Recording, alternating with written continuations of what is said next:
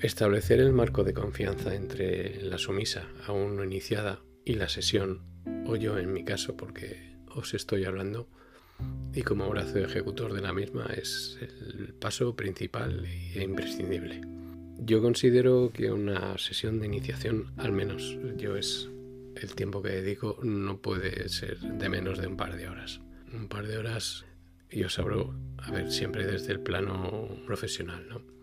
Evidentemente debemos dedicar mínimo 30 minutos a investigar qué es lo que la persona quiere conocer y descubrir, y sobre todo la forma en la que quiere que se lleve la sesión. La inexperiencia de aquello que ella ha visto por internet, en películas, en vídeos, y que la ha llevado a un alto grado de excitación, hace muchas veces que el que se aventure en querer vivirlo todo con demasiada intensidad y siempre buscando el reflejo de lo que ha visto, ¿no?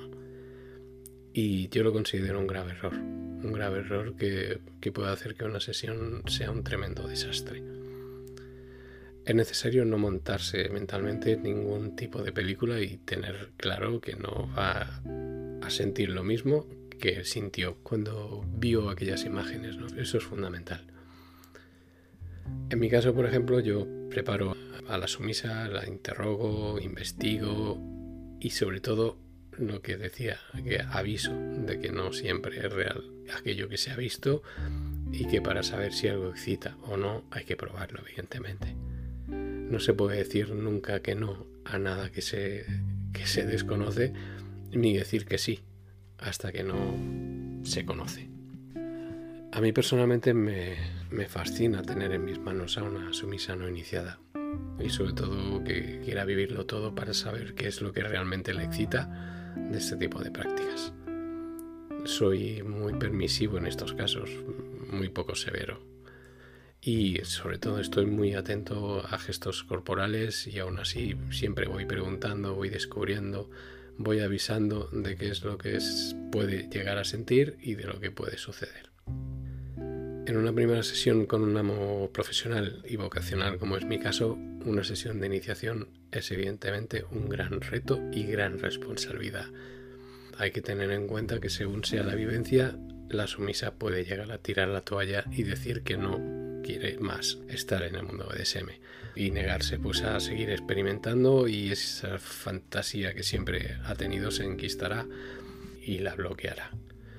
El problema en la mayoría de los casos y por lo que más de una sumisa me ha confesado es que la persona en la que depositan su confianza para esa primera vez no es la adecuada.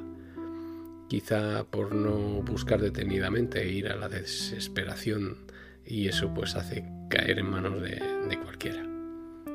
No quiero decir con esto que yo sea perfecto, evidentemente para quien desee iniciarse ni mucho menos, pero a mí me gusta escuchar, me gusta hacer sentir poco a poco, cada uno tiene su ritmo y sus niveles.